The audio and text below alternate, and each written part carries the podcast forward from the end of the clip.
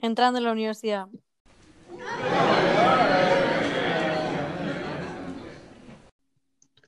Cata, qué buena idea tuviste de darnos en el concurso.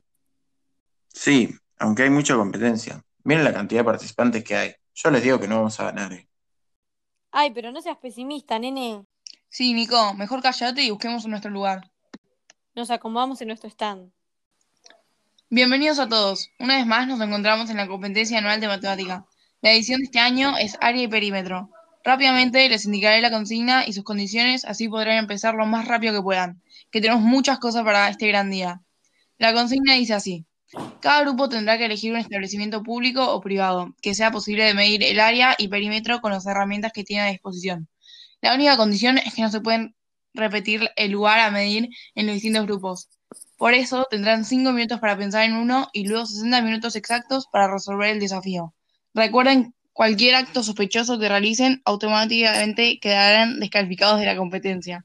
Ahora sí, sin más que decir, corre el reloj y que la suerte esté de su lado. Bueno, ¿por dónde empezamos a buscar? Y yo diría que por el principio. No pasó ni un minuto y vos ya empezaste con tus chistes. Ahora entiendo por qué decís que íbamos a perder. Chicos, concéntrense. Nos quedan cuatro minutos para definir el lugar. Tiene que ser algún lugar que mínimamente hayamos ido una vez. Así va a ser más fácil dimensionarlo. Ya sé, la Plaza de Mayo. Estuvimos todos el fin de semana pasado ahí. Perfecto. Catalina anota el lugar en un papel y lo entrega al jurado. Tiempo. Todos los que faltan deben entregar sus sobres con el lugar definido. Ahora sí, no hay más tiempo que perder. A ponerse a trabajar esas mentes y manos. ¿Preparados? ¿Listos? A pensar. Una vez que el tiempo empezó a correr, los chicos arrancaron con el desafío. Todo iba bastante bien, ya que la consigna no les pareció complicada. Todos sabían lo que estaban haciendo y eso hacía que el procedimiento sea más fácil. Chicos, quedan 30 minutos. El tiempo no era un problema para los chicos, ya tenían casi todo listo. Vayan terminando, que quedan 5 minutos. No se puede pasar con el tiempo. Los chicos ya habían terminado y estaban muy contentos con los resultados. Tiempo. Suelten esos lápices y manos fuera de la mesa. Inmediatamente Luana suelta el lápiz y lo deja caer al piso de los nervios. Ahora es momento de que elijan un integrante de cada grupo para pasar al frente y presentar el trabajo. Si no están de acuerdo con que pase uno, pueden pasar todos. Pasamos todos, ¿no?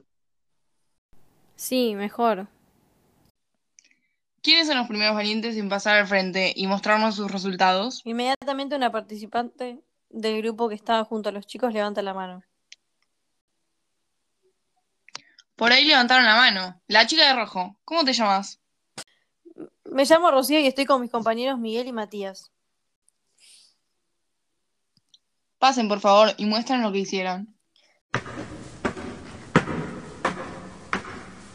Los tres chicos pasan a una plataforma a vista de toda la audiencia, junto al jurado. Una vez ahí comienzan a dar sus devoluciones y respuestas sobre su trabajo. Todos muy atentos observando, incluyendo el grupo de los cuatro chicos. Pocos segundos después, Nicolás murmura con su grupo. Chicos, ¿todavía no se dieron cuenta? ¿De qué? ¿De qué hablas? A veces me pregunto por qué somos amigos. Chicos, hicieron el mismo lugar que nosotros, la Plaza de Mayo. No lo puedo creer, es verdad. No, agárrenme porque la mato. Pará, Cata, antes de hacer eso hay que avisar al jurado. Después te dejo hacer lo que quieras con ella. ¡Paren todo! Grita fuerte apuntando al grupo de Rocío. Ustedes se copiaron de nosotros, mi grupo y yo elegimos la Plaza de Mayo para el desafío. Mentira, seguro dicen eso porque les fue mal y no lo pudieron terminar. Ja, ja, ja, qué buen chiste, muchachos. Dejen de romper con cosas absurdas. Guarden silencio. No, en serio, ellos se copiaron de, de nuestro trabajo.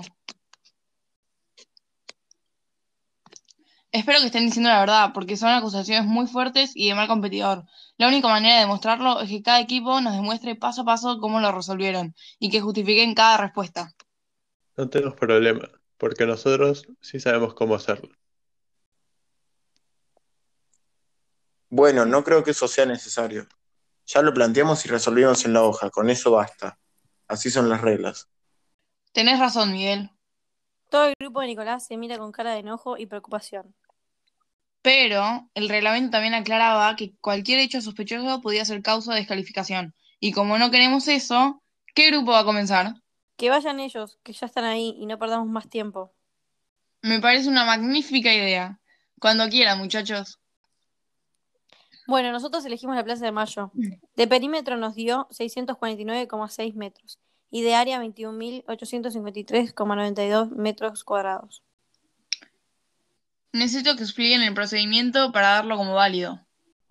Nunca especificaron que teníamos que explicar el proceso. Entonces parece que tenían razón los del otro grupo. Rocío revolea los ojos. Que pase el grupo de Luana entonces.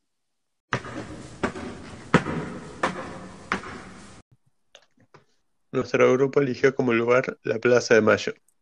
Ahora Nicolás va a empezar a explicar el procedimiento que hicimos para sacar el área y el perímetro. Como todos sabemos, para sacar el perímetro de un rectángulo hay que usar la fórmula del mismo. Esta se expresa de la siguiente manera. El perímetro es igual a 2 por lado más 2 por lado. Para eso hay que averiguar cuánto miden los lados para luego sumarlos.